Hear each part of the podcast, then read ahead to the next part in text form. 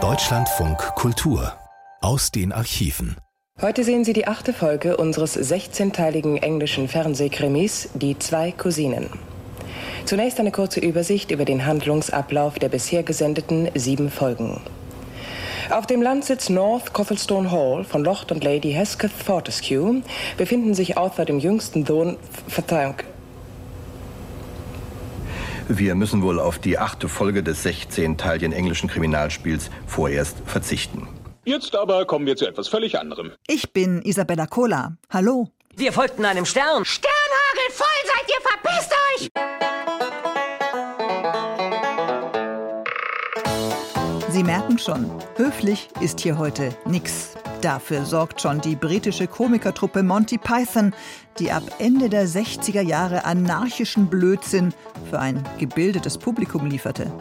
Damit gleichzeitig den Humor in aller Welt revolutionierte und in der Folge eine steile Karriere vom Nacht zum Kult sowie vom Insel zum Festlandprogramm hinlegte.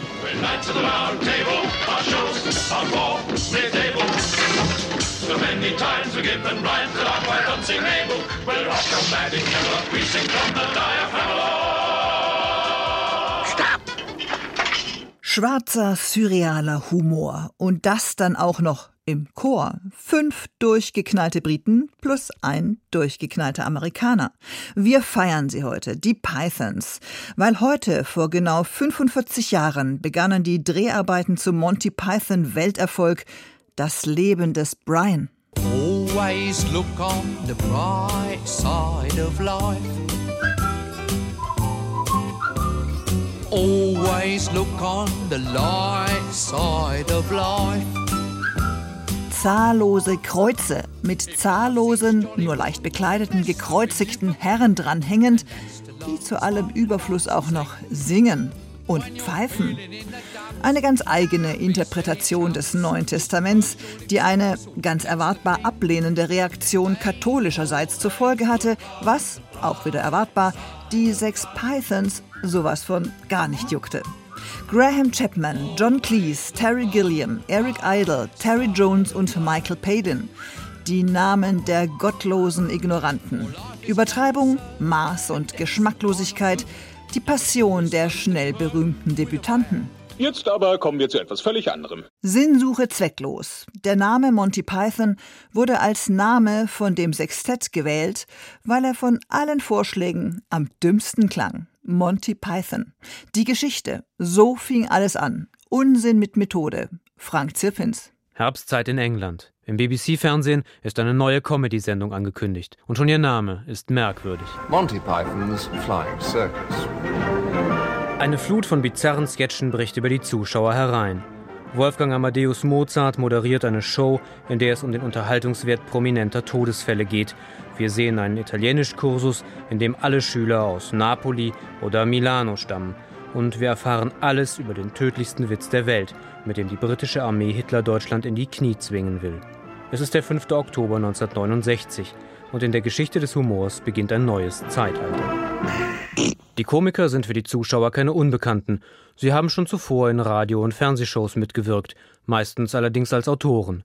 Der Journalist und Buchautor Volker Bleek. Damals kam die BBC dann auf John Cleese zu, der der bekannteste damals schon unter den Komikern war und hatte die Idee, ihn zu einer Fernseh-Comedy-Show zu überreden. Oxford-Absolvent Cleese bringt seinen Autorenfreund Graham Chapman mit, aber vor allem will er mit Michael Palin zusammenarbeiten.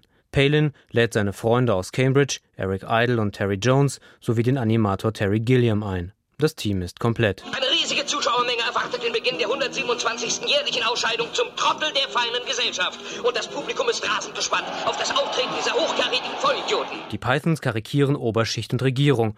Ihr Witz speist sich auch aus Gewalt und Beleidigungen. Hinzu kommen Gilliams gewagte Animationen, die die absurdesten Verknüpfungen zwischen den Sketchen herstellen. Schon die zweite Folge nennen sie Sex und Gewalt, nur um die BBC zu ärgern. Dem Sender ist die eigene Show suspekt. Sie haben den Sendeplatz immer wieder verändert. Sie haben die Sendung sehr spät ausgestrahlt. Also die Fans mussten am Anfang die Show wirklich finden. Beim Publikum kommt das Format an, nachdem es sich an den außergewöhnlichen Humor gewöhnt hat. Ich meine, Sie wissen schon, Knick, Knack. Ich fürchte, ich folge Ihnen nicht ganz. Sie folgen nicht ganz, Sie folgen nicht ganz. Das ist gut, das ist gut. Ein bisschen nicken oder zwinkern und heftig an der Hüfte klimpern. Sie haben Sketche beginnen lassen, die dann kein Ende gefunden haben. Sie haben Witze angefangen und die Punchline weggelassen. Manchmal hat man auch Witze gemacht und sich gleich darüber beschwert, dass der Witz ja nun wirklich ziemlich daneben war. Also sie haben mit allem gebrochen, was der normale Fernsehzuschauer gewöhnt war. Ich möchte mich beschweren wegen dieses Papageis, den ich vor einer halben Stunde genau in Ihrer Hundeboutique gekauft habe. Ah ja, ein norwegischer Blauling. Was fehlt dem Tier? Er ist tot. Das fehlt dem Blauling. Ach Unsinn, nichts da. Der ruht sich nur ein bisschen aus. Zwei Staffeln der Show drehen die sechs Komiker ab. Aus seinem Best-of der Sketche wird der Kinofilm Monty Pythons wunderbare Welt der Schwerkraft. Jetzt aber kommen wir zu etwas völlig anderem. 1971, auf dem Höhepunkt ihres TV-Erfolges in England, kommt eine Anfrage aus Deutschland. Ein TV-Produzent möchte wissen, ob man gemeinsam eine Sendung machen wolle. Sein Name Alfred Biolek. Und ich habe sie dann in einem langen Gespräch mit vielen Argumenten und noch mehr Gin Tonics überzeugt. Zwei Folgen werden gedreht, eine sogar auf Deutsch. Das Publikum in Deutschland ist, nun ja, mäßig begeistert. Damals gab es noch so, so Noten für Sendungen von plus äh, 10 bis minus 10. Da hat die Sendung minus 7 bekommen. Nach drei Staffeln im englischen Fernsehen verlässt John Cleese gelangweilt die Show. Spider! Der Rest der Gruppe macht zunächst weiter, wirft aber nach wenigen Folgen das Handtuch. Fürs Kino rauft man sich zusammen und dreht nach der Artus-Satire Die Ritter der Kokosnuss das Leben des Brian. Ein irrwitziges Spektakel rund ums heilige Land zu Zeiten Jesu Christi. Wir folgten einem Stern. Sternhagel voll seid ihr, verpisst euch! Jeder kannte die Filme und konnte sie auswendig und das hat im Grunde den Erfolg dann in Deutschland auch gebracht. Interne Querelen der sechs Individualisten, unterschiedliche Zielsetzungen im Leben lassen die Gruppe schließlich zerbrechen. 1989 stirbt Graham Chapman, einen Tag vor dem 20. Geburtstag von Monty Pythons Flying Circus. Die überlebenden fünf sind seitdem nie wieder komplett aufgetreten.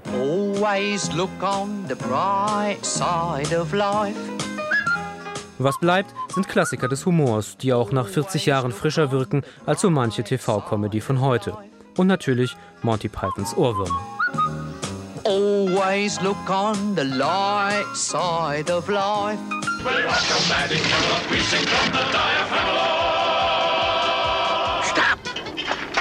Was unser Autor Frank Zirpins im Jahr 2009 noch nicht wissen konnte, doch es kam zur Wiedervereinigung. Die Pythons sind nochmal gemeinsam aufgetreten. Abwarten oder vorspulen und Sie erfahren mehr. Jetzt aber kommen wir zu etwas völlig anderem. Wie auch immer, ich habe es Ihnen gesagt. Ja, davon kann überhaupt nicht die Rede sein. Lassen Sie uns das eine mal von vornherein klarstellen. Ich habe es Ihnen auf jeden Fall gesagt. Das haben Sie nicht. Hab ich doch. Haben Sie nicht. Hab ich doch. Nie!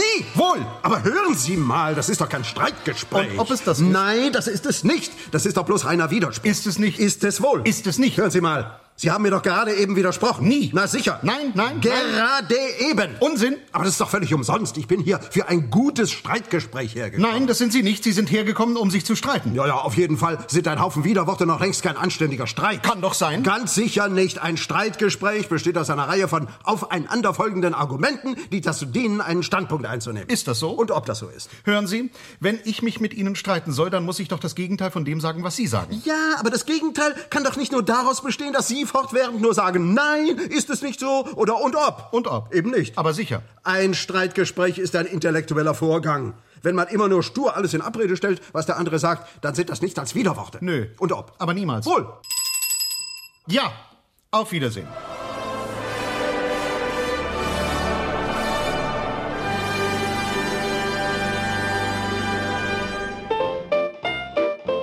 Irre, ausgerastet und schräg.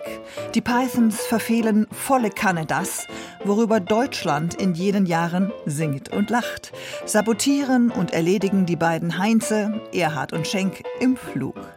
Wenn während eines noch laufenden Sketches schon mal die Kulisse dahinter abgebaut oder erklärt wird, dass der gerade vorgetragene Gag ja dann doch wohl nicht so originell sei, kippt das deutsche Klimbim-Publikum schon mal angeekelt aus seinen Heizkissen. Alfred Biolek dagegen, früher Förderer der Pythons in Deutschland, genauso wie Harald Schmidt, sind bekennende Fans. Dass Monty Python eigentlich schon vor mindestens 20 Jahren das gemacht haben, was heute unter Schrill und Schräg läuft. Und wenn man sich überlegt, wie schwierig es heute noch ist, so einen gewissen Humor durchzusetzen im Fernsehen, dann äh, ist es umso erstaunlicher, dass die Monty Pythons da vor dieser Zeit schon Erfolg hatten damit. Abgebrüht sind sie da auf der Insel ohnehin schon. Mit Harry und Sally, pardon, mit Harry und Meghan als royale Dauerbrenner oder auch einem Premier wie Boris Johnson, der im TV von seiner Freizeitleidenschaft kündet, Modellbusse samt Insassen zu bemalen. Hä? What do you do to relax? What do you do to switch off? Uh, I, I, I like to paint, um, or I make things. I like to. What do you make? I make. I have a thing where I make models of. I be, when I was in London, well, Mayor of London, we built a beautiful. I make buses. You make models of buses. I make models of buses. So they're going to be I in do- Downing Street. So, so what I do? No, what I do make models of buses. But what I, I make is, I get, I get old, um, I don't know, cr- wooden crates. Yeah. Right. And then I paint them. And they uh, and they have two, two. I suppose it's a wine. It's a box that's been used to contain two two wine bottles, right? Right. And it will have a, a, a, a, dividing thing. Yeah. And I turn it into a bus, and I so I, I put passengers. You really want to know this? You're making the- you're I making ma- I ma- buses. You're I making paint- cardboard I- I buses. paint- no, Okay, I that's paint- what you do to enjoy I yourself. paint- no, I paint the passengers enjoying themselves. Okay, great. On the wonderful bus. Great. Low carbon, of a kind that we brought to the streets of London. Himmel, Herrgott, hilf! Wenn Politiker den Job komisch zu sein schon selbst übernehmen, bleibt dem Anarcho-Sextett nur die Humorisierung von Alltagsbanalitäten. Und so ein toter Vogel, ein Blue Parrot, kann einem ja theoretisch überall über den Weg laufen. Ich möchte mich beschweren. Hallo? Hallo? Sie schon wieder. Ich heiße dich Hallo. Tut mir leid, ich dachte, Sie hören mich nicht. Ich möchte mich beschweren. Das wollen wir doch alle. Darüber machen Sie sich mal keine Sorgen, guter Mann. Ich möchte mich über diesen Papagei beschweren, den ich vor noch nicht mal einer halben Stunde bei Ihnen gekauft habe in Ihrer Tierboutique. Ah ja, der blaue Norweger. Was stimmt denn nicht mit ihm? Ich werde Ihnen sagen, was mit dem nicht stimmt, guter Mann. Er lebt nicht mehr. Das ist es, was mit ihm nicht stimmt. Ach was? Nein, nein. Der ruht sich bloß aus. Hören Sie, ich erkenne einen toten Papagei, wenn ich einen sehe. Und ich sehe hier gerade einen vor mir. Ach was? Der ist nicht tot. Der ruht sich bloß aus. Ist doch ein toller Vogel, der blaue Norweger, nicht wahr, mein Herr? Wunderbares Gefieder. Die Federn ändern überhaupt nichts daran. Er ist mausetot. Ach was? Nein, nein. Der ruht sich bloß aus. In Ordnung. Wenn er sich bloß ausruht, dann versuchen Sie ihn doch mal aufzuwecken. Na, du Papagei? Hallo! Reiß doch mal deinen Schnabel auf. Ich habe eine schöne, frische Banane für dich. Sehen Sie, jetzt bewegt er sich. Der gibt keinen Mucks. Und wie? Und wie der sich gleich bewegen wird. So ein müder Vogel, da rührt sich nichts mehr. Sehen Sie selbst. Jetzt sitzt er wieder auf seiner Stange. Also für mich ist und bleibt das ein toter Papagei. Ach was. Der hat jetzt nur einen Schreck bekommen. Ein Schreck bekommen? Ja, Sie haben ihn erschreckt. Der war doch gerade am Aufwachen. Die blauen Norweger kriegen leicht mal einen Schreck. Hören Sie mal. Nun spielen Sie mal keine Spielchen mit mir, ja? Dieser Papagei ist ganz sicher verstorben. Als ich ihn vor noch nicht mal einer halben Stunde erworben habe, da haben Sie mir versichert, seine völlige Bewegungslosigkeit läge daran, dass das Tier müde und abgeschlafft sei, weil es gerade sehr lange gekrächzt habe. Ja, ich würde mal sagen, der hat jetzt Sehnsucht nach den Fjorden. Sehnsucht nach den Fjorden? Was reden Sie da eigentlich zusammen? Woran lag es denn, dass er in dem Moment, wo ich nach Hause kam, flach auf den Rücken fiel? Blaue Norweger liegen gerne auf dem Rücken. Ist doch ein toller Vogel, das müssen Sie zugeben. Gucken Sie mal hier, das wunderbare Gefieder. Hören Sie, guter Mann, ich habe mir die Freiheit genommen, diesen Vogel zu Hause mal zu untersuchen. Dabei habe ich festgestellt, warum der Vogel noch auf der Stange saß, als ich ihn bei Ihnen gekauft habe. Der einzige Grund war, dass Sie ihn festgenagelt hatten. Klar doch, wir nageln die Vögel immer fest.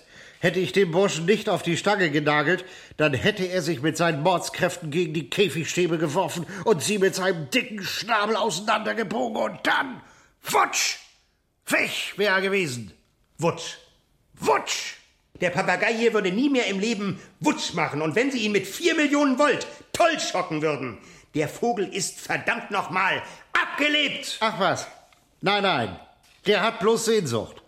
Der hat Sehnsucht nach gar nichts mehr. Er ist verblichen. Diesen Papagei gibt es nicht mehr. Er ist abgelaufen. Er sitzt nun vor seinem Schöpfer. Er ist weg vom Fenster. Des Lebens Hauch ist aus ihm gewichen. Er ruht in Frieden. Wenn Sie ihn nicht auf diese Stange genagelt hätten, dann würde er sich jetzt längst die Radieschen von unten anschauen. Er hat den Schnabel zugekniffen. Er hat seine weltlichen Sorgen hinter sich gelassen. Für ihn ist der letzte Vorhang gefallen. Er flattert jetzt durch die ewigen Jagdgründe, verdammt nochmal. Er ist abgekratzt, verreckt, tot. Ich treffe alle diese Feststellungen mit dem Ziel, Sie darauf hinzuweisen, dass dieser Papagei nicht mehr von Belang ist. Klar, er funktioniert nicht mehr. Das hier ist ein Ex-Papagei. Junge, Junge, dann schaffe ich Ihnen mal besser Ersatz. In diesem Land funktioniert überhaupt nichts, wenn man sich nicht beschwert. Ich sehe gerade im Lagerdach. Das kann ich mir lebhaft vorstellen. So, ich habe mal nachgesehen. Was haben Sie denn zu bieten? Ich hätte da noch eine Schnecke. Kann die sprechen? Ja. Sie müssen ihr natürlich ein wenig gut zureden. Der festgenagelte Vogel, ein Python-Klassiker. Musikalischer Klassiker in der Hochzeit der Pythons, den 60er und 70er Jahren, waren die US-amerikanischen Carpenter-Geschwister. Rosa Noten zum schwarzen Humor. Da müssen sie jetzt durch. Top of the World. Such a feeling's coming over me. There is wonder in most everything I see. Not a cloud in the sky, got the sun in my eyes, and I won't be surprised if it's a dream.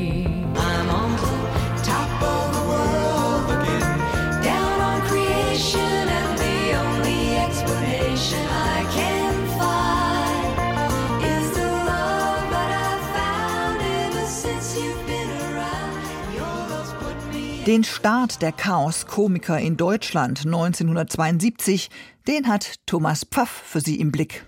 3. Januar 1972. Die erste Folge von Monty Pythons Flying Circus wird in der ARD ausgestrahlt. Es war einmal ein dunkler, dunkler Wald. In diesem Wald stand ein kleines Haus. Und in diesem Haus lebten ein einfacher Holzfäller und seine Frau. Ihre wunderschöne Tochter Rotkäppchen. Soweit, so deutsch. Warum aber ist dieses Rotkäppchen hier fast zwei Meter groß? Warum reißt es Bäume aus, wie andere Blümchen pflücken? Warum hat es zwar eine blonde Perücke, aber stramme Männerwaden? Und warum sieht es dem jungen John Cleese so verdammt ähnlich? Fragen wir doch John Cleese selbst, wie dieser amerikanische Fernsehmoderator. Warum haben Sie sich entschlossen, Fernsehfolgen in Deutsch zu produzieren? Ja, äh, wir haben zwei Sendungen gemacht für äh, deutsches Fernsehen. Es waren eine sehr, sehr angenehme Empfehlung. Ja, ja, ja. Jawohl. Und dann erzählt Eric Idle, wie es wirklich war. The Germans came to us and they said, look, we don't have a sense of humor. Die. Deutschen kamen zu uns und sagten, wir haben keinen Sinn für Humor, aber wir wissen, dass ihr den habt. Wollt ihr nicht nach Deutschland kommen und eine Comedy-Show für uns schreiben? Die Satirikertruppe Monty Pythons Flying Circus besteht damals, 1971, gerade zwei Jahre und ist daheim in Großbritannien schon Kult. Doch jenseits der Insel kennt sie so gut wie niemand. Ein junger Abteilungsleiter bei der Münchner Film- und Fernsehproduktion Bavaria will das ändern und fährt nach London. Sein Name Alfred Biolek. Man muss dazu sagen, es war ihr erster Ausflug raus aus England. Sie hatten bisher nur bei der BBC in England produziert. Und dann habe ich denen gesagt, ihr müsst einfach mal raus. Das ist eine Challenge, eine Herausforderung. Viel Gin Tonic soll bei der Anwerbung im Spiel gewesen sein und noch mehr persönliche Sympathie. Sowie ein damals sehr mutiger Auftraggeber der WDR. Es war damals eine paradiesische Zeit für alle Kreativen. Die Chefs zitterten nicht vor irgendwelchen Rundfunkräten oder Übervorgesetzten. Sie sagten, mach mal. Erzählt Thomas Wojtkiewicz, damals Bios engster Mitarbeiter. Und so kommen John Cleese, Eric Idle, Graham Chapman, Terry Jones und Michael Palin erstmal zehn Tage zur Aufklärungsmission nach Bayern.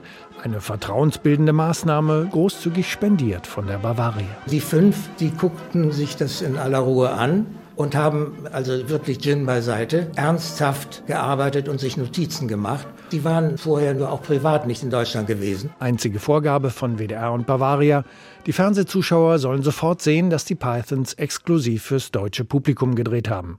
Unter der Fragestellung, was ist für sie eigentlich typisch deutsch? Wir waren in Deutschland und was haben wir jetzt zu berichten? Wie ein Erlebnisaufsatz, den man in der Schule nach dem Ausflug schreiben muss. Mitten in diesem tiefen, dunklen Wald lebte ein böser Wolf.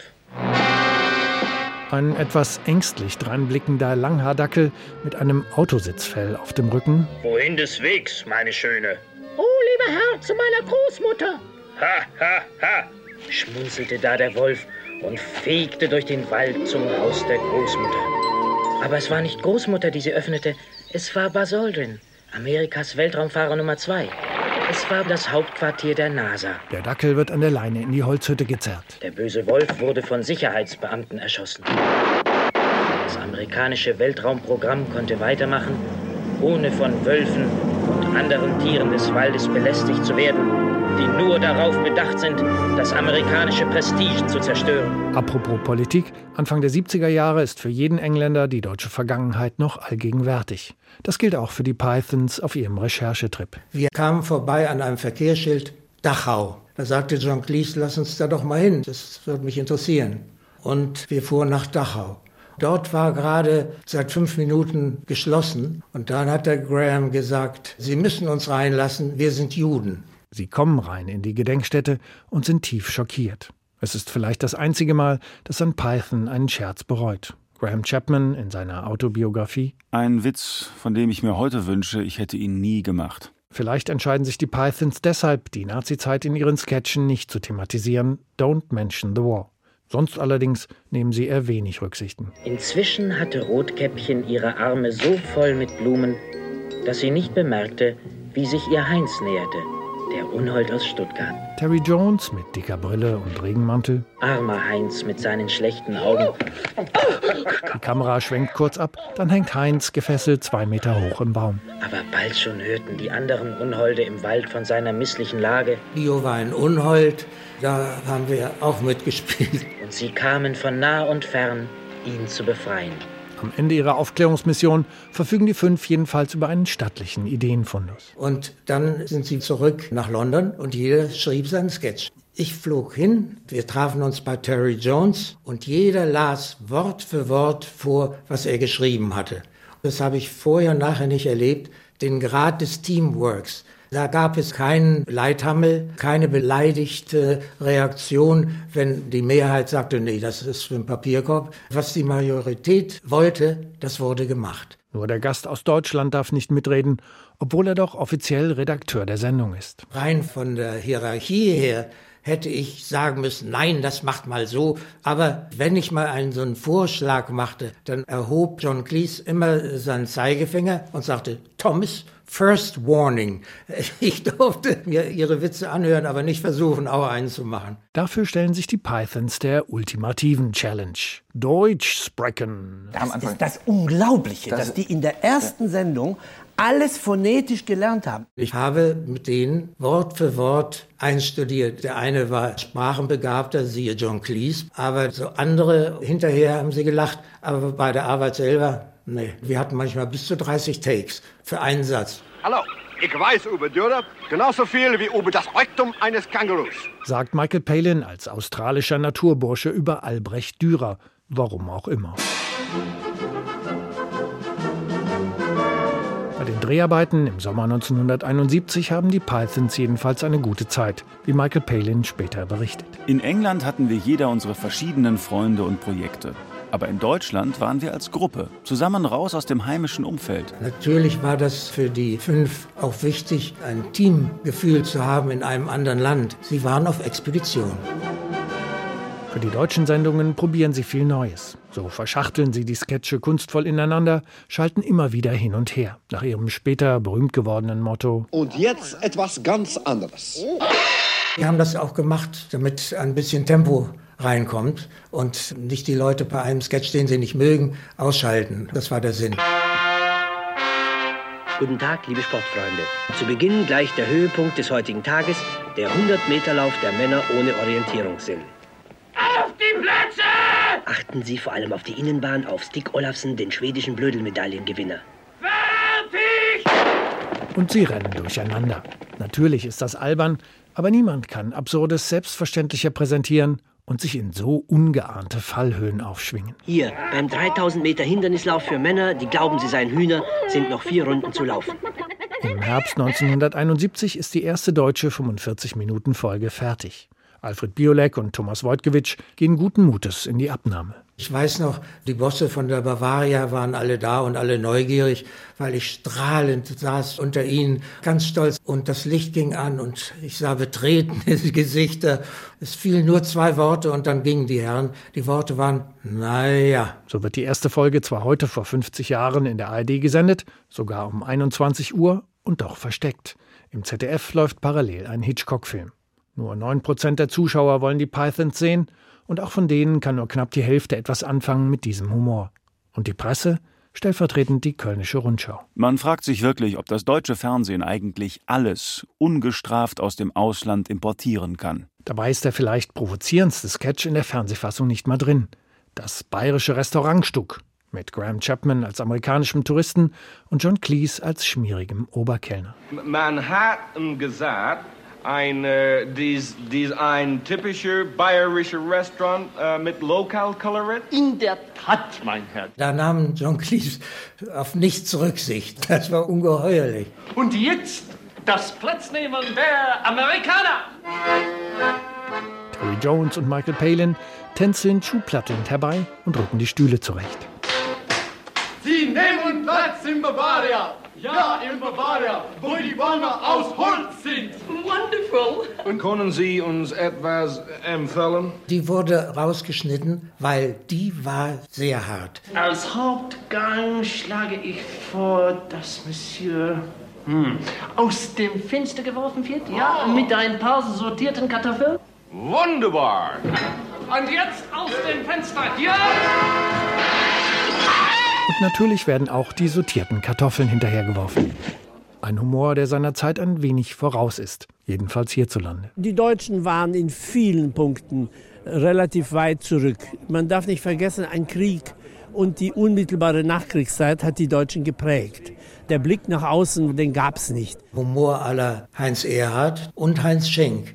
Das war so die Bandbreite. Es fehlte die Power, man konnte fast einschlafen dabei. Dass die Pythons 1972 überhaupt noch eine zweite deutsche Sendung machen dürfen, erstaunt. Sie wird für bessere Verständlichkeit auf Englisch gedreht und synchronisiert.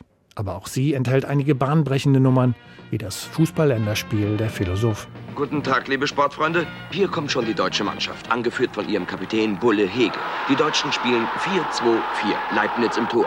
Die Hinterreihe mit Kant, Hegel, Schopenhauer und Schelling. Pythonesker Humor funktioniert vor allem optisch und lebt weniger von Pointen als von der Situation. Die Griechen laufen natürlich alle in langem historischem Gewand auf, aber mit Rückennummer. Die Griechen spielen in stärkster Besetzung. Mit Plato im Tor, mit Sokrates als Spitze und Aristoteles als Libero. Und das Spiel beginnt.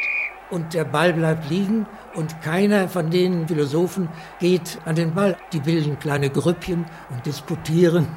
Doch dann? Archimedes an der Mittellinie. Und er hat offenbar eine Idee.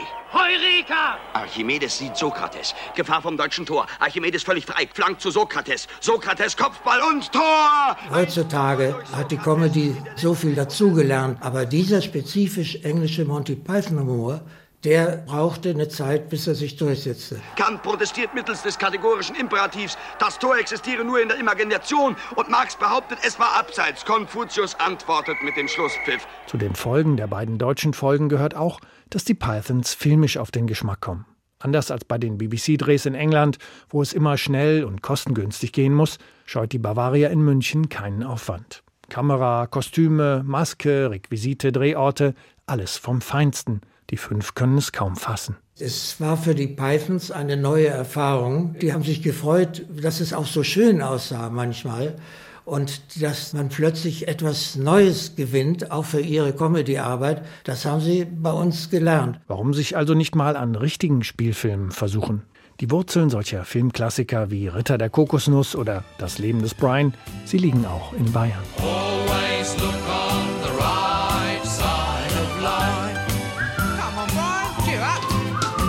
Die beiden Sendungen, die sie da gemacht haben, halten die Python selbst für die besten Fernsehsachen, die sie gemacht haben. Bei ihrer Produktion Monty Python Live at the Hollywood Bowl, der legendären Live-Show 1982 in Los Angeles, gibt es drei Einspielungen. Und die sind alle drei von unseren zwei Sendungen. Und da war ich ein bisschen stolz. Das deutsche Zeug war gutes Material. Wird Michael Palin später in seinen Erinnerungen schreiben. Und tatsächlich, Loriot möge verzeihen, gehören die beiden Bavaria-Folgen zum lustigsten, was je von deutschem Boden ausgegangen ist.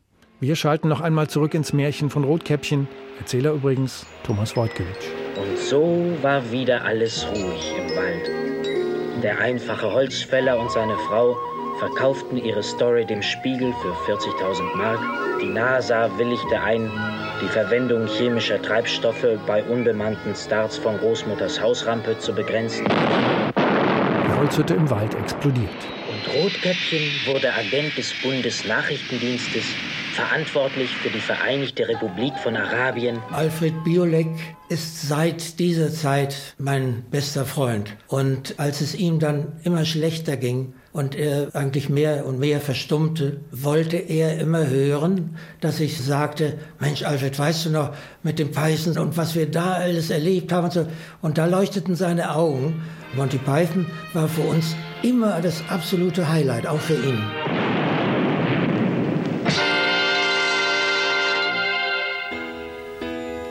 When I was young, I'd listen to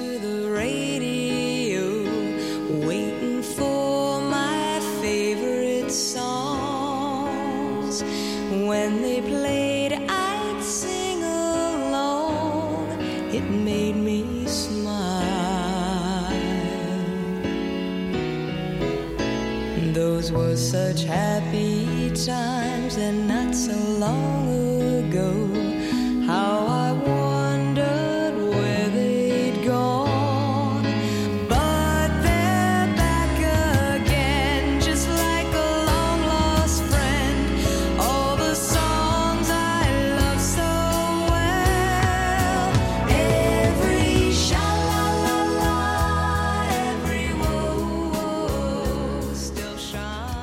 Jetzt aber kommen wir zu etwas völlig anderem.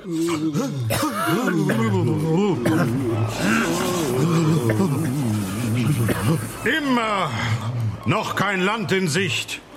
Was schätzen Sie, wie lange wird es sein, dass wir hier treiben? 33 Tage, Sir. 33 Tage. Viel länger werden wir es nicht mehr schaffen. Seit dem fünften Tag hatten wir nichts mehr zu essen. Wir sind erledigt. Wir sind erledigt. Halt's Maul, Motlin! Wir müssen nur weiter hoffen. Die Vorsehung wird uns zur Hilfe kommen. Wie fühlen Sie sich, Captain? Nicht sehr gut. Ich fühle mich so schwach. Viel länger werden wir es kaum schaffen. Hören Sie, vielleicht gibt es noch eine Chance. Ich bin am Ende. Ich kann den Wundbrand in meinem Holzbein fühlen. Ich mache es nicht mehr lang. Aber ihr anderen, ihr könntet es schaffen. Ihr braucht mich nur aufzuessen. Sie aufessen? Ja, Sir? mich aufessen. Mit einem brandigen Bein? Sie brauchen ja das Bein nicht zu essen, Thompson. Es ist immer noch eine Menge gutes Fleisch dran. Sehen Sie sich doch mal diesen Arm an. Es ist nicht nur das Bein, Sir. Was wollen Sie damit sagen? Es ist, es ist... Warum wollen Sie mich nicht essen? Ich würde lieber Johnson essen, Sir. Ja, Sir, ich auch. Ich verstehe. Also meinetwegen, aber nur damit Ruhe ist. Von mir aus könnt ihr mich essen. Bitte, meine Herren, bedienen Sie sich. Ich möchte nichts davon abhaben. Blödsinn, Sir. Sie sind doch am Verhungern. Los, ran an den Braten. Nein, danke, nicht für mich. Aber was passt Ihnen denn an Johnson nicht, Sir? Er ist nicht koscher. Aber Sir, das liegt doch nur daran, wie wir ihn schlachten. Ja, das stimmt. Aber um ganz offen zu sein, ich mag mein Fleisch lieber etwas magerer. Ich würde lieber Hodges essen. Gut. Meinetwegen. Ich ziehe immer noch Johnson vor. Ich wünschte, Sie würden alle aufhören zu streiten und mich jetzt essen. Hören Sie, ich mache Ihnen allen einen Vorschlag. Diejenigen, die Johnson essen wollen, fange damit schon mal an. Captain, Sie können mein Bein haben. Aus dem Captain machen wir dann etwas Dörrfleisch. Und dann haben wir immer noch den Rest von Johnson zum Abendessen. Oh, das ist nicht schlecht. Das ist sehr gut. Auf diese Weise bleibt sicher noch was zum Frühstück übrig. Ja, keine schlechte Idee. Monty Python, 15 Jahre nach ihrem letzten gemeinsamen Auftritt und 30 Jahre nach der offiziellen Trennung, kommen die fünf lebenden Pythons wieder zusammen und geben 2014 in der O2 Arena in London zehn Live-Shows.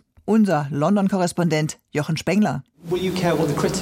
Kümmert Sie, was die Kritiker sagen werden? No, no, well, it's usually too late. Nein, das ist viel zu spät. Sie haben überhaupt keine Auswirkung auf den Erfolg der Show. Selbstbewusst geben sich die fünf Monty Pythons vor ihrem großen I'm a Auftritt. Schließlich war die erste Show innerhalb von 44 Sekunden ausverkauft.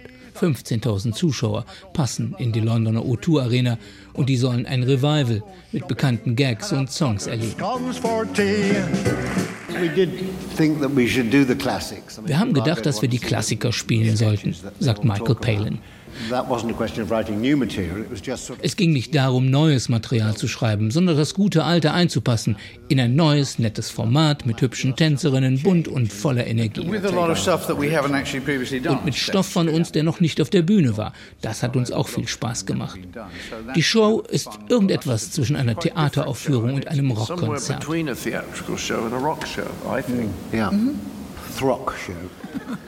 Nur 14 Tage hat man geprobt, dass die alten Gags noch funktionieren. Daran zweifeln sie nicht.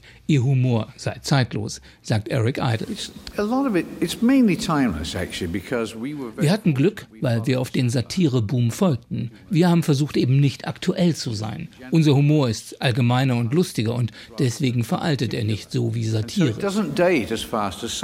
Die neue Zusammenarbeit macht den fünf Ergrauten sichtlich Vergnügen. Beim letzten gemeinsamen Live-Bühnenauftritt vor 23 Jahren, so erzählt Terry Jones, da habe das ganze Publikum Marihuana geraucht. Welche Drogen gibt es wohl jetzt in der O2 Arena? Viagra. Viagra, eine ganze Menge Viagra in der Umkleide. Alle Montys sind inzwischen jenseits der 70 und ihr Alter ist natürlich das wiederkehrende Thema. Etwa, wenn Mick Jagger in einem Grußvideo zu Beginn der Pressekonferenz die Blödeltruppe und wohl auch sich selbst hochnimmt. Monty Python, they still going. Ten shows. That's Monty Python, immer noch zehn Shows? Wer zur Hölle will das noch mal sehen? Einen Haufen alter Männer, die ihre Jugend noch einmal erleben und viel Geld verdienen wollen? Der beste von denen ist doch schon vor Jahren gestorben. Graham Chapman segnete 1989 das Zeitliche und die Wiedervereinigungsshow der verbliebenen fünf steht dennoch treffend unter dem Motto One Down, Five to Go. Die letzte der zehn Shows wird am 20. Juli live in hunderte Kinos und von Fernsehstationen weltweit übertragen, auch nach Deutschland. Despite their reputation, the Germans have a sense of humor. Trotz ihres Rufs haben die Deutschen Sinn für Humor. Vergibt Terry Jones großmütig das Monty Python Gütesiegel. John Cleese stimmt zu und wird am Ende gebeten, doch bitte aktuell zu kommentieren, ob Schottland unabhängig werden solle. I have a five-point peace plan for Syria, if you'd like to hear that. Ich habe einen Fünf-Punkte-Friedensplan für Syrien, wenn Sie den hören wollen. I think the Scots should do exactly what they want to do. Die Schotten sollten exakt das tun, was sie wollen. Yeah, in Syria. Or is this Monty Python is back. Mein Kollege Stefan Karkowski hat die erstaunliche Wiederkehr der kreativen Profi-Chaoten mit dem Titanic-Mitbegründer und Schriftsteller Bernd Eilert erörtert. Monty Python und der britische Humor schwarz, respektlos, sehr albern, aber oft auch bitterböse. In Deutschland gibt's kaum was Vergleichbares. Am ehesten vielleicht noch Otto Walkes und das ist kein Zufall, denn Ottos Gagschreiber Bernd Eilert wurde mit dem Monty Python Humor sozialisiert. Herr Eilert, guten Tag. Ja, guten Tag, zumindest professionell sozialisiert. Ja, Also, lief, lief da im westdeutschen Fernsehen in den 70ern äh, nicht vor allem Klim Bim und Ekel Alfred? Wo hatten Sie das denn her, Monty ja, Python? das lief auch, aber die Pythons liefen auch ab 71. Also man kann gegen Alfred Biolek sagen, was man will, aber dass mit ihnen zwei sogar deutschsprachige Shows produziert hat, das war doch ein Verdienst, der ihm nicht mehr zu nehmen ist und für den wir ihn ehren wollen.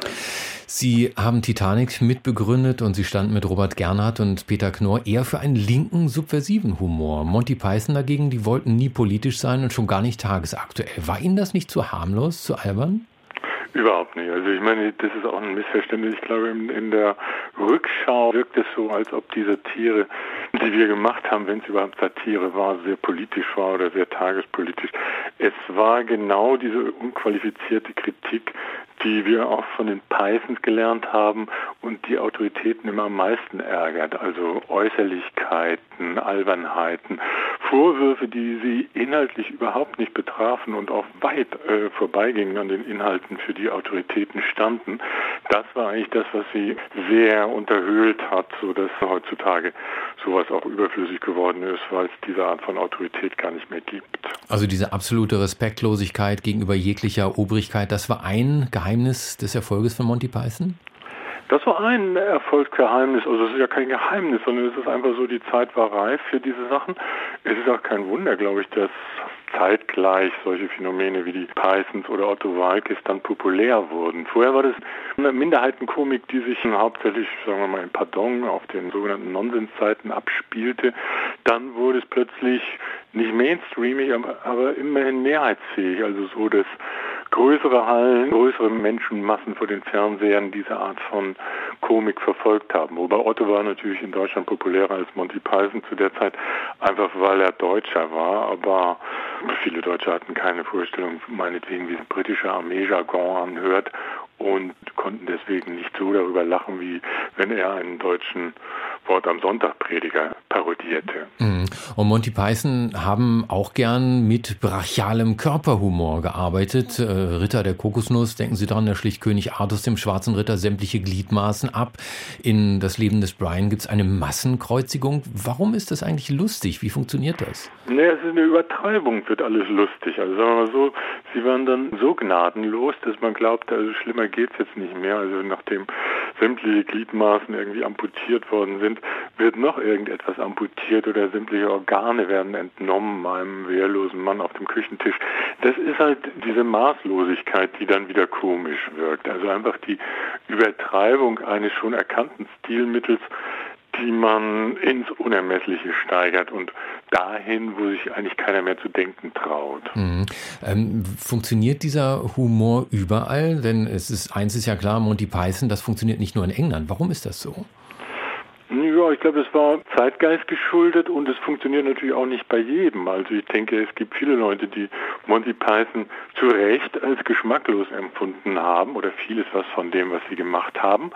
Aber man konnte natürlich Geschmacklosigkeit auch als subversives Mittel gegen den sogenannten guten Geschmack, der damals noch herrschte, einsetzen. Mhm. Heute in Zeiten, wo der Geschmack allgemein schlecht geworden ist, lohnt sich auch das nicht mehr. Also ich glaube, Monty Python in der Form wäre heute nicht mehr denkbar oder relativ sinnlos, wirkungslos. Heute Abend, wenn die auf die Bühne treten, alle über 70 wie die Rolling Stones, dann wollen sie vor allem die alten Gags bringen. Und das funktioniert. Warum eigentlich? Warum ist dieser Monty Python Humor so zeitlos? Naja, bei Fans funktioniert natürlich alles. Und äh, das, was sie kennen und wiedererkennen, am allerbesten. Also diese schreckliche Beobachtung hat jeder gemacht, der irgendwie ein paar Jahrzehnte Bühnen Präsenz oder so hinter sich hat, dass die Leute eigentlich da nichts Neues wollen. Wenn mhm. diese Konzerte geht, wenn die nach 43 Sekunden angeblich ausverkauft waren, das sind äh, Fans, die alles kennen und denen man mit Neuigkeiten nur irgendwie, das ist eine Irritation, die dann für die Fans wieder schwierig zu verarbeiten wäre, wenn Monty Python plötzlich ein neues Programm auf die Bühne stellen würde. Jetzt aber kommen wir zu etwas völlig anderem.